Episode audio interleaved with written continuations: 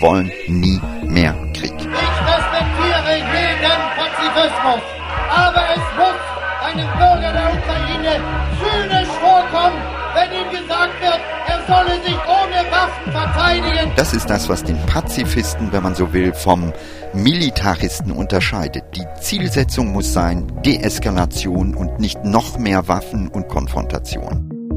Das große Ganze. Der gesellschaftskritische Podcast von MDR aktuell. Mit Lydia Jacobi. Ich bin Redakteurin bei MDR aktuell. Hallo, herzlich willkommen. Ist es im Namen von Gewaltfreiheit ratsam, Gewalt einzusetzen? Oder geht Frieden schaffen nur ohne Waffen, wie es die Friedensbewegung der 80er Jahre postulierte? Das sind die Fragen, die uns in dieser Folge des großen Ganzen beschäftigen. Es geht um Pazifismus, um seine Grenzen und Möglichkeiten, darum, ob er tatsächlich zynisch und aus der Zeit gefallen ist, wie Kanzler Scholz es angesichts der Grausamkeiten in der Ukraine meinte, oder ob man gerade jetzt daran festhalten müsste. Welche Lager es bei dieser Frage gibt, das lässt sich grob an den beiden offenen Briefen aufzeigen, die Ende April, Anfang Mai erschienen. Der eine, unterzeichnet von vielen Intellektuellen, sprach sich für Waffenlieferungen an die Ukraine aus.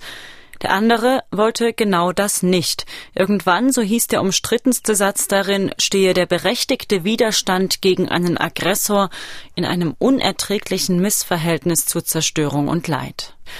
Diesen Brief hat der Wissenschaftsjournalist Ranga Yogeshwar mitgeschrieben, vielfach ausgezeichnet, langjähriger Moderator der TV-Sendung Quacks und Co., Diplomphysiker, Honorarprofessor, Autor mehrerer Bücher und so etwas wie der Chefaufklärer der Nation. Ranga Yogeshwar, schön, dass Sie sich Zeit nehmen konnten. Hallo. Hallo. Sie haben Ende April den viel diskutierten offenen Brief an Kanzler Scholz in der Emma mit unterzeichnet. Nicht nur ein viel diskutierter Brief, sondern auch ein vielfach kritisierter Brief. Wie haben Sie denn die Wochen danach, die Wochen bis jetzt empfunden? Also Kritik ist immer eine Frage im Kontext einer Debatte, die erinnern wir uns im Grunde genommen im Wesentlichen eine Dimension hat, nämlich die Dimension durch Waffen im Grunde genommen hier eine Lösung herbeizuführen. Und äh, der Brief, und das ist im Grunde genommen die Zielsetzung gewesen, und ich habe zum Teil an dem Brief mitgeschrieben, also ich gehöre nicht zu denen, die nur unterschreiben, sondern habe da mitgestaltet und die Zielsetzung ist am Ende zu sagen, es muss die andere Dimension geben, nämlich der Verhandlungen, der Diplomatie, der Deeskalation mit dem Ziel, diesen Krieg so schnell wie möglich zu beenden und damit das Morden und das Sterben zu beenden. Damals war ja die Veröffentlichung des Briefes in eine Zeit gefallen, in der viele auch die Angst vor einer nuklearen Eskalation umtrieb. Das scheint heute nicht mehr so präsent. Überhaupt kommt Russland nicht so voran, wie es wollte, musste sich aus vielen Gebieten zurückziehen da scheint die militärische Verteidigung ja zu funktionieren. Äh, ich weiß nicht, ob ich Ihnen in der Aussage zustimme, ob die prinzipielle Gefahr einer nuklearen Eskalation wirklich vom Tisch ist. Also mhm. das ist eine Sache, die man durchaus hinterfragen kann. Wir sehen im Grunde genommen eine Situation, bei der der Aggressor, sprich Russland, sich immer mehr in die Ecke gedrückt fühlt und äh, was dann daraus resultieren kann, das weiß keiner. Ich äh, gebe immer wieder zu bedenken, dass bei all diesen Einschätzungen man doch sehr vorsichtig sein sollte, denn erinnern wir uns alle, noch im Januar haben all die Fachleute, die sich jetzt auch melden, damals gesagt, da gibt es zwar ein Truppenaufkommen an der ukrainischen Grenze, aber es wird nicht zu Krieg kommen. Dem war nicht so. Also insofern sage ich, diese Einschätzungen sollte man immer mit Vorsicht behandeln, zudem wir jetzt in einem heißen Krieg sind und äh, von daher diese vielleicht letzte Option von äh, Herrn Putin immer noch eine ist, die im Raum steht. Darf ich daraus schließen, dass Ihre Position nach 100 Tagen Krieg angesichts des Verlaufes, den wir beobachten, sich nicht geändert hat, Sie den Brief also nach wie vor auch so schreiben würden? Ja, ich würde ihn vielleicht sogar noch schärfer an der einen oder anderen Stelle schreiben, weil man mehrere Dinge sieht, die seitdem passiert sind. Also da gibt es zum Beispiel die Frage der Zielsetzung. Also wir hier in Deutschland haben ja äh, etwas Ungeheuerliches gemacht, nämlich nach dem Zweiten Weltkrieg gab es eine ganz klare Aussage, wir äh, haben so viel Leid über Europa gebracht, das wollen wir nicht noch einmal. Wir haben von daher, und das fand ich sehr bemerkenswert, in Deutschland immer gesagt, wir wollen nicht in Krisengebiete rein, wir wollen keine Waffen dahin liefern. Das ist im Grunde genommen eine Lehre aus dem Zweiten Weltkrieg gewesen und die ist ja schlagartig äh, plötzlich ähm, gekippt. Wir haben gestern entschieden, dass wir die Ukraine unterstützen werden mit einem Flugabwehrpanzer mit Geparden. Bundesverteidigungsministerin Christine Lamprecht bei der Ukraine-Konferenz in Rammstein Ende April 2022.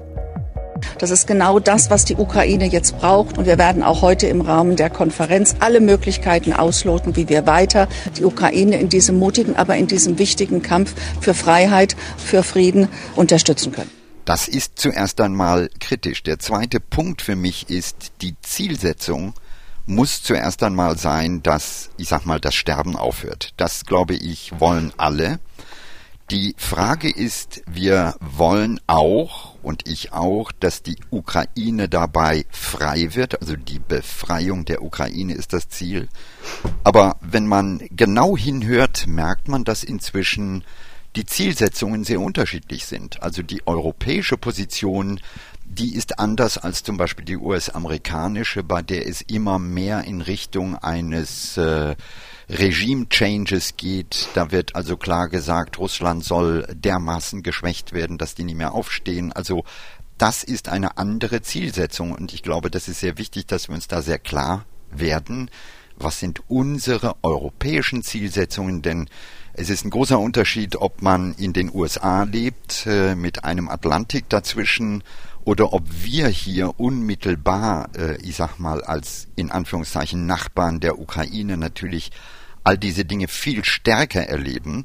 Wir erleben in diesem Krieg im Grunde genommen auch eine sehr große Asymmetrie, was die wirtschaftlichen Konsequenzen betrifft. Ökonomisch ist der Preis, den wir hier in Deutschland und Europa zahlen, erheblich höher als das, was in den USA gezahlt wird. Also da kommt irgendwann der Punkt auf, dass wir als Europäer einfach mal ein bisschen selbstbewusst darauf drängen, was unsere Position ist. Emmanuel Macron hat zum Beispiel sehr klar gesagt, okay, wir müssen an irgendeiner Stelle wirklich zurück an den Verhandlungstisch. Dasselbe sagt der Premier Mario Draghi von Italien. Und auf der anderen Seite sieht man, dass äh, im Grunde genommen hier die US-Administration eher sagt, okay, wir wollen einfach weiter voranmachen.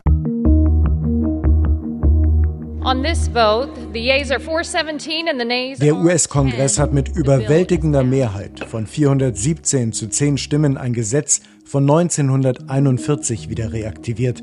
Der Land-Lease Act hatte ursprünglich den Briten geholfen, sich gegen die Angriffe der Deutschen im Zweiten Weltkrieg zu wehren, bevor die USA in den Krieg eintraten. Bericht von Thorsten Teichmann für die ARD 29. April 2022. Jetzt soll das Gesetz die beiden Regierungen befähigen, große Mengen an Waffen an die Ukraine zu verschenken. Um Menschenleben zu retten, erklärte die Sprecherin im Repräsentantenhaus Nancy Pelosi. So ermöglichen wir der US-Regierung, schneller die ukrainischen Sicherheitskräfte zu unterstützen, damit sie die russischen Angreifer zurückstoßen und ihre Demokratie verteidigen. Solange der Krieg in der Ukraine tobe, zähle jede Minute, sagte die mächtige Demokratin in ihrer Rede. Also der Schwerpunkt nämlich wirklich zu Verhandlungen zu kommen, der muss auch bei allen Parteien sozusagen mit Nachdruck eingefordert werden und da gibt es Unterschiede. Das sind also die Zielsetzungen, die Sie sich aus europäischer Perspektive vorstellen könnten in dem Konzept, was auch in dem Brief anklingt, von einer möglichst gewaltfreien Lösung dieses Krieges? Ja, und das ist nicht nur eine rein europäische Position. Erinnern wir uns äh, das äh, World Economic Forum in Davos äh, hat gerade stattgefunden und Henry Kissinger, immerhin einer der ganz großen, was genau diese Art von Konfrontationen und Kriegen betrifft, äh, also ein US-amerikanischer äh, ehemaliger Außenminister sagt sehr klar, Wir müssen verhandeln. Und das ist im Grunde genommen etwas, was ich im Moment zu wenig sehe und was man sehr viel stärker einfordern muss. Äh, und zwar alle, die im Grunde genommen die Ukraine unterstützen, müssen das eigentlich tun mit dem Ziel, dass der Konflikt möglichst schnell endet, mit dem Ziel, dass die Ukraine frei wird. Und wir dürfen nicht sozusagen unter dem Teppich plötzlich neue Ziele definieren, die weit über das hinausgehen, was unser Engagement ist. Nun ist das Vertrauen in eine Verhandlungslösung berechtigterweise nicht besonders groß, wenn man sich ja, die letzten Jahre anschaut, die Geschichte anschaut. Es gab eine Absprache, die Souveränität der Ukraine zu gewährleisten. Im Gegenzug hat sie ihre Atomwaffen abgegeben. Russland hat sich daran nicht gehalten. Auf welchen Kompromiss, auf welche Verhandlungslösung soll man sich da also stützen können? Also ich glaube, der erste Punkt ist wirklich mal zu verstehen, dass Verhandlungen nicht irgendetwas ganz Einfaches sind, äh, so wie im familiären Umkreis, wo man sagt, der ist motzig, der redet nicht mit mir.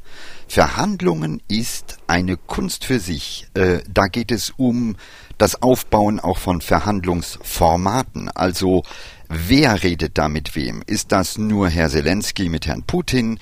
Sind da noch andere am Tisch? Wie versucht man auch Partner beider Seiten äh, im Grunde genommen mit einzubinden, denn am Ende geht es darum, dass beide Seiten Interessen haben und genau da wehre ich mich eigentlich dagegen, dass immer gesagt wird, na ja, das bringt nichts. Nein.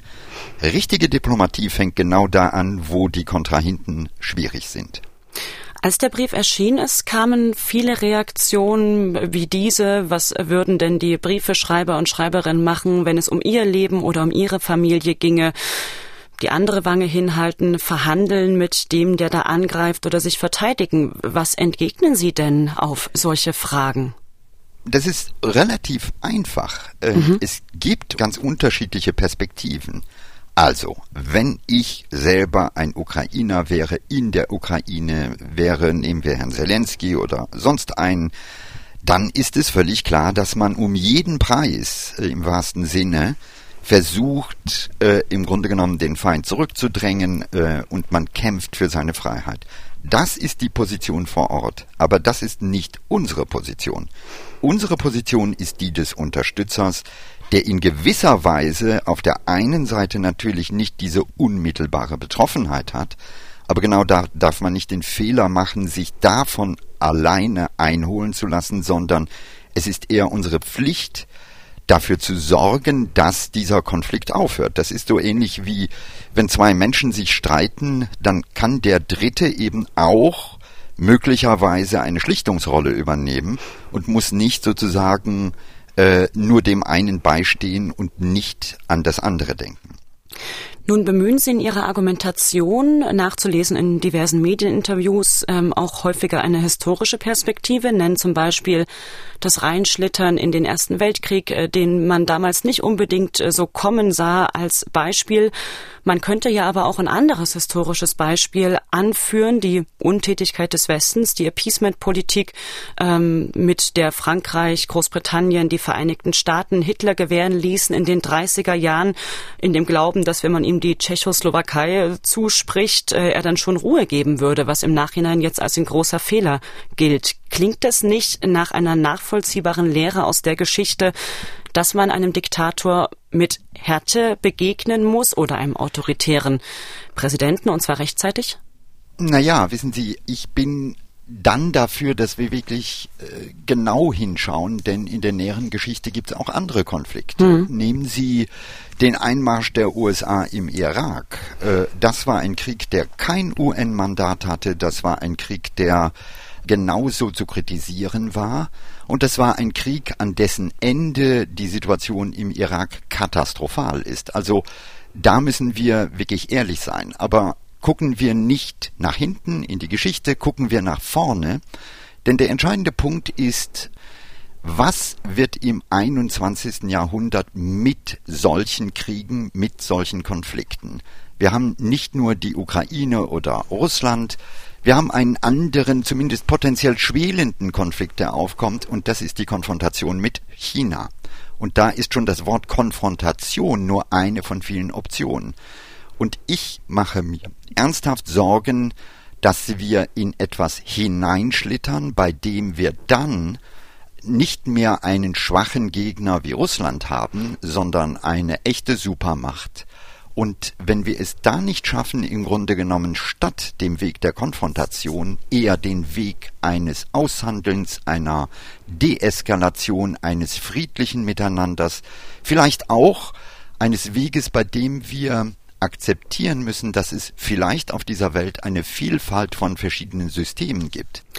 Nun gab es ja nach Ihrem offenen Brief auch einen Gegenbrief, äh, ebenfalls unterzeichnet von vielen Intellektuellen. Die Sache der Ukrainer ist auch unsere. Das war da die Grundthese und die Unterzeichner und Unterzeichnerinnen fordern darin explizit, die Waffenlieferungen schnell in die Tat umzusetzen. Diesen Brief haben etwa 80.000 Menschen unterzeichnet. Ihren, äh, da sind wir, glaube ich, bei etwa 300.000 inzwischen, ähm, also deutlich mehr. Fühlen Sie sich durch den größeren Zuspruch bestätigt? Bildet das also eine gesellschaftliche Wirklichkeit ab?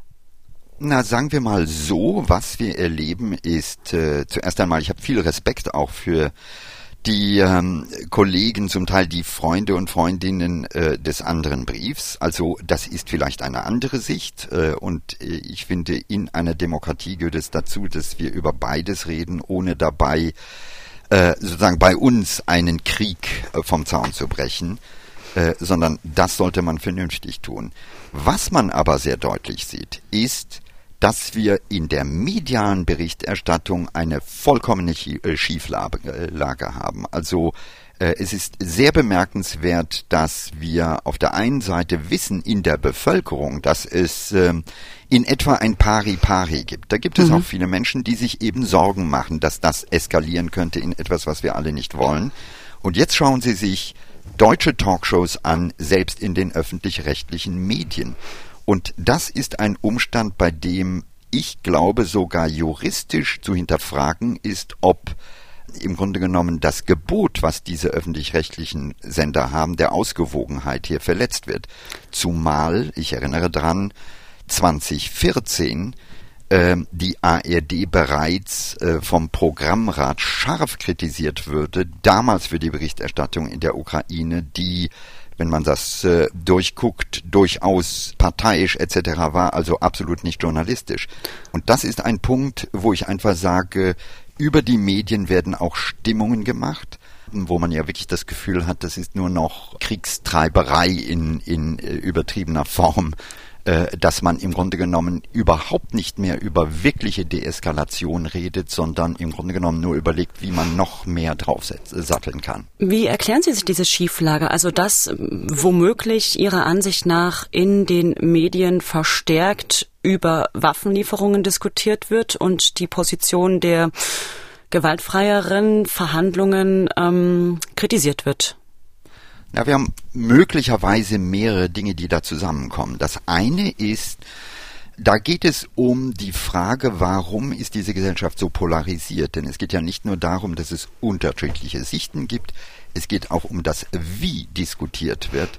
Äh, das haben zum Beispiel äh, viele der Unterzeichner des offenen Briefes äh, selber erlebt. Da wird also nicht argumentiert mit Argumenten und sachlichen Einwänden, sondern das driftet immer wieder ins Persönliche ab. Da gibt es eine gewisse Systematik, einem etwas zu unterstellen, was man nie geschrieben oder gesagt hat.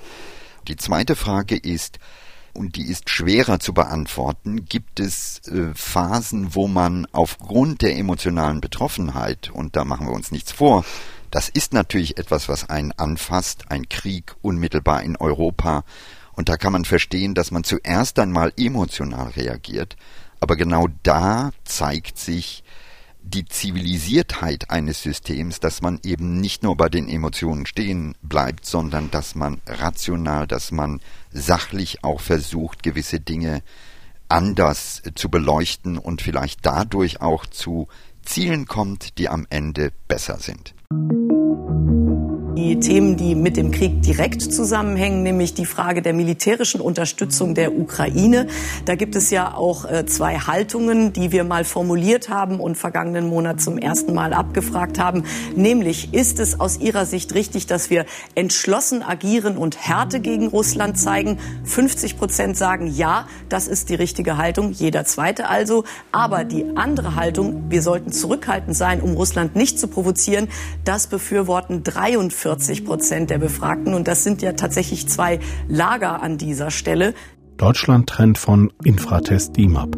Tagesthemen 2. Juni 2022. Interessant ist es, da mal auf den Unterschied zwischen Ost und West draufzuschauen. Bei der Haltung entschlossen agieren und Härte gegen Russland zeigen. Eine Mehrheit im Westen mit 53 Prozent, aber im Osten nur ein gutes Drittel, 35 Prozent sieht das so. Spiegelbildlich die Frage, sollte man zurückhaltend sein, um Russland nicht zu provozieren? Im Westen die Mindermeinung mit 40 Prozent, aber im Osten mit 58 Prozent der Nennungen die deutliche Mehrheitsmeinung. Also diese Unterschiede kann man natürlich auch aus der Geschichte der beiden Landesteile heraus erklären. Die Schlussfolgerung aus diesem rationalen Abwägen in Ihren Augen die Lieferung schwerer Waffen eher zu verneinen, äh, eine Kompromisslösung zu suchen. Sind das eigentlich pazifistische Gedanken? Na, es geht darum, dass wir an der Stelle, und das hat der Krieg ja offenbart, äh, vielleicht auch ehrlich werden mit uns.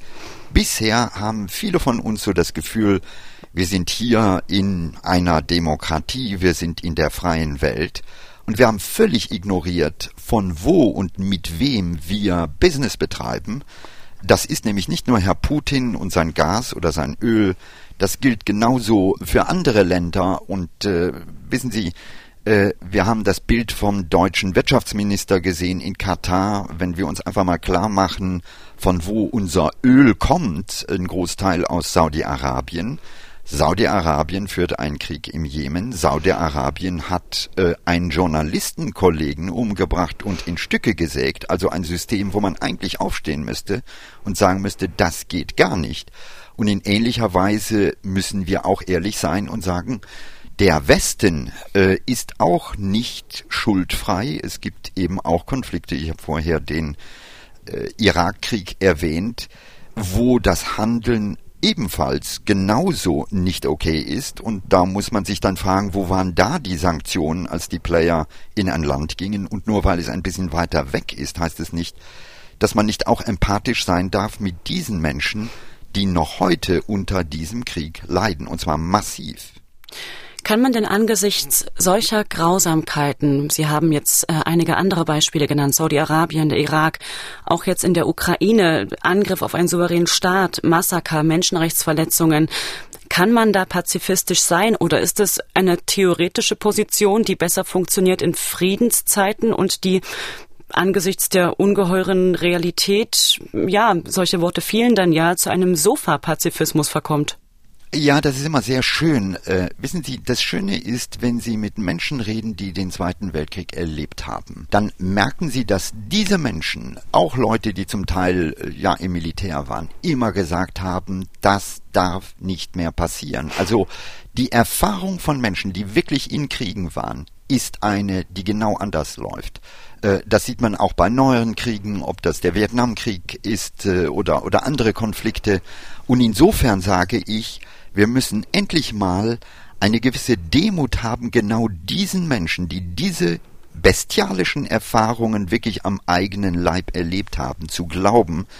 Und wenn die uns wirklich sagen, Krieg ist kein Mittel, mit dem man irgendwie weiterkommt, ist das etwas, äh, was wir teilen sollten. Und äh, wenn es natürlich Systeme gibt wie Russland, die äh, eine solche Aggression machen, klar, man muss die unterstützen, absolut.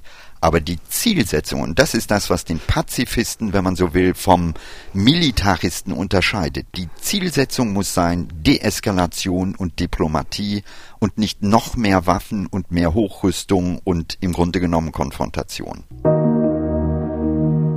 Bundeskanzler Olaf Scholz bei einer Kundgebung des Deutschen Gewerkschaftsbundes 1. Mai 2022. Ich respektiere jeden Pazifismus, aber es muss einem Bürger der Ukraine zynisch vorkommen, wenn ihm gesagt wird, er solle sich gegen die putinsche Aggression ohne Waffen verteidigen.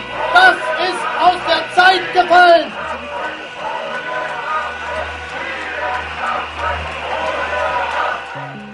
Jetzt sagen sehr viele bedeutende Stimmen, ähm, Robert Habeck, Wirtschaftsminister, Olaf Scholz, pazifistische Ideen würden aktuell nicht passen. Das wäre was von gestern. Ähm, Kanzler Scholz sagte das sinngemäß Anfang Mai vor 3000 Zuhörern. Am 1. Mai war das.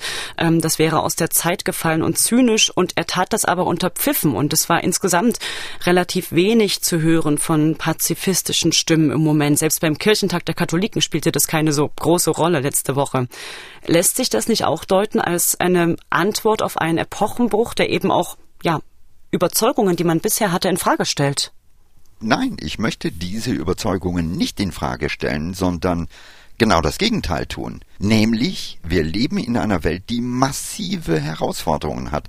Machen Sie sich das äh, an einer Metapher klar. Im Moment erleben wir einen Krieg in der Ukraine. Stellen Sie sich vor, die Welt wäre wie ein Haus. Dann streiten da zwei um ein Zimmer, währenddem der Dachstuhl brennt. Das ist nämlich die Klimakatastrophe. Das ist genau das große Thema des 21. Jahrhunderts, das wir lösen müssen. Und das bekommen wir nur gelöst, wenn wir eine andere Kultur alle gemeinsam haben, die diese Prioritäten setzt und nicht mehr auf interne Konflikte geht, sondern wirklich mal klar erkennt, es gibt ganz andere Herausforderungen, die sind gigantisch.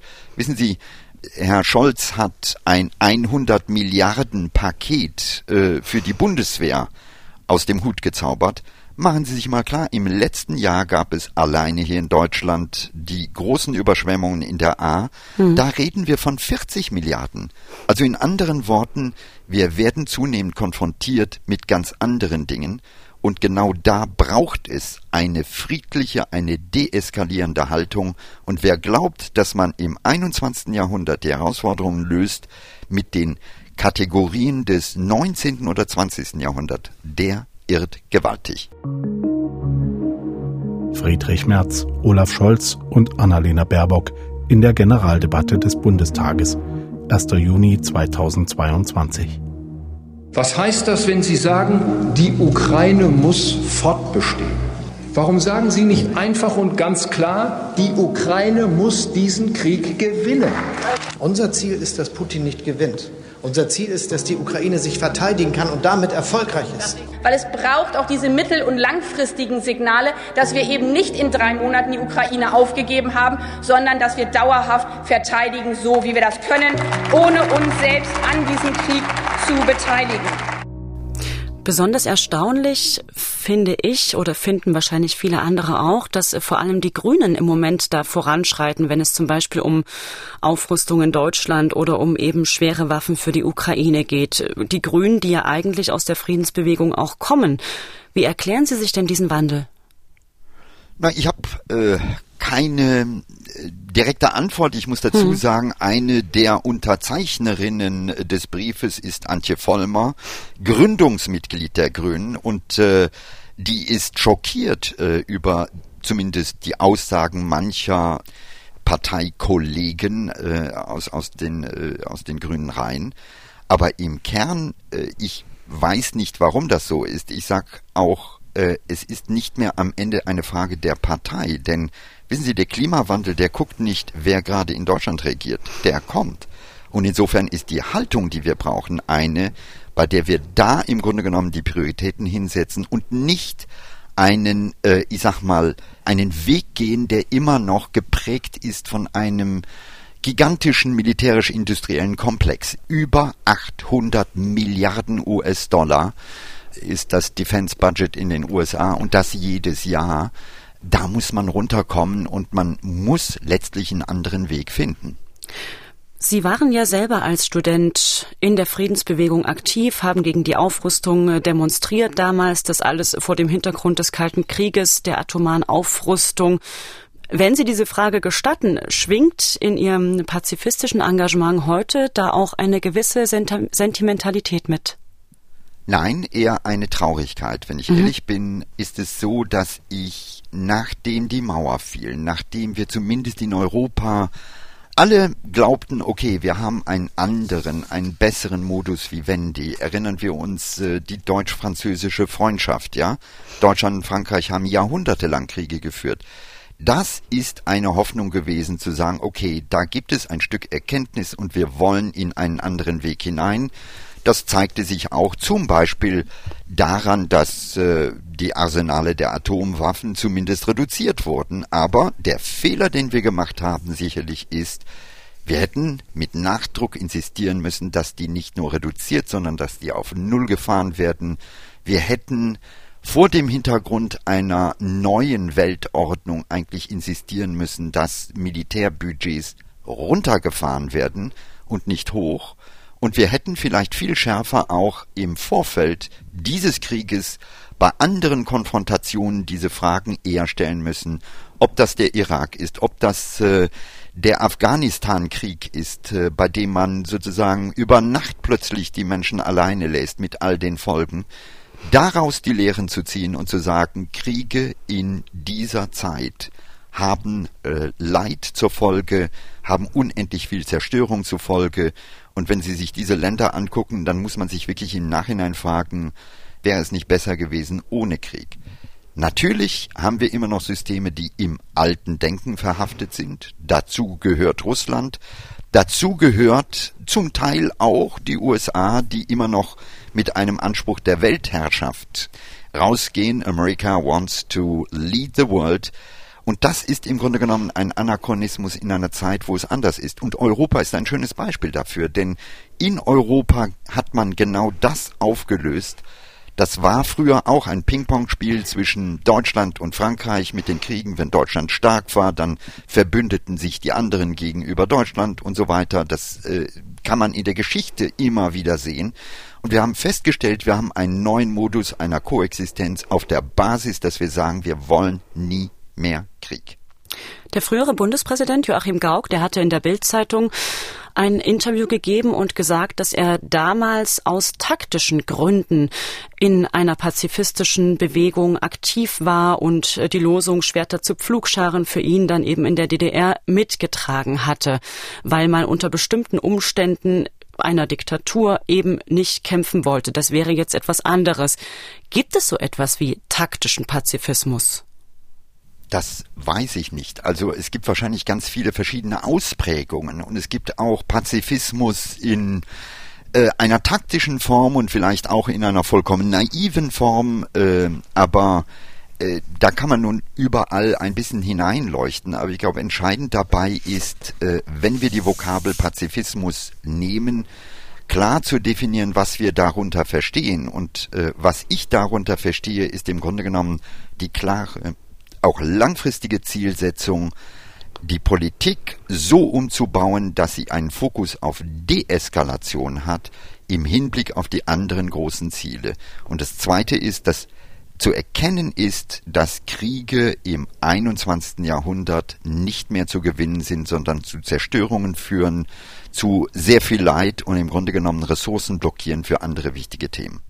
In der großen Friedensbewegung damals war ja der gewaltfreie Widerstand eine wichtige Parole, Sitzblockaden, äh, ja, vor Atomwaffenlagern zum Beispiel. Das hat alles seine Wurzeln bei Mahatma Gandhi und im Kampf gegen das Kolonialsystem, das britische. Was an diesem Konzept von gewaltfreiem Widerstand kommt Ihnen denn heute vielleicht noch brauchbar vor? Na, ich meine, ich, äh, mein Vater ist Inder, ich habe meine Kindheit in Indien verlebt. Und insofern nehme ich Gandhi und seinen Ansatz, denn da hat man sehr deutlich gesehen, dass das zu Erfolg führte.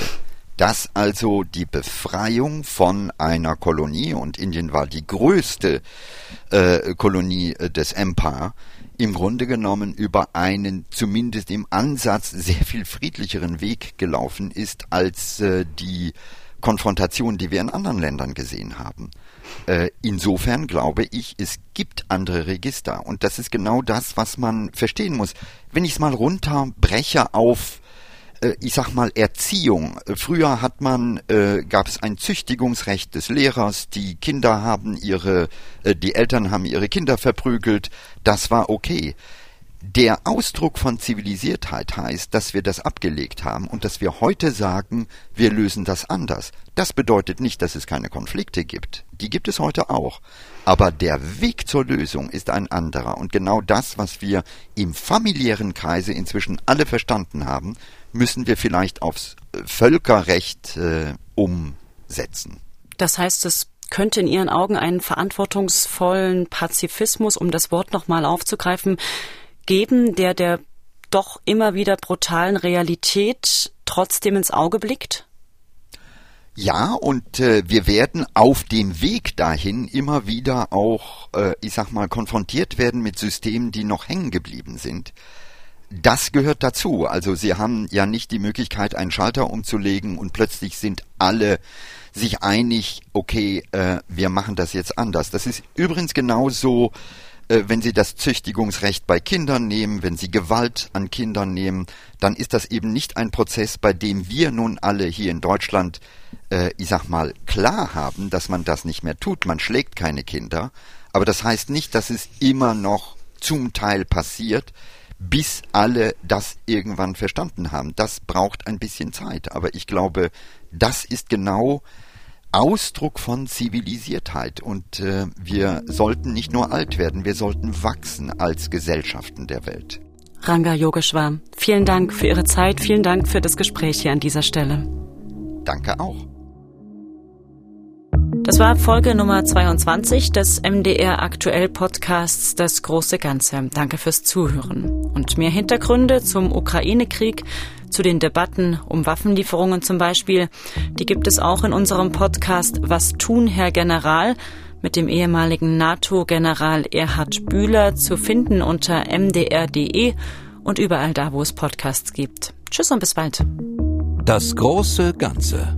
Den gesellschaftskritischen Podcast von MDR Aktuell gibt es zweimal im Monat auf mdraktuell.de, in der ARD Audiothek, bei YouTube und überall, wo es Podcasts gibt.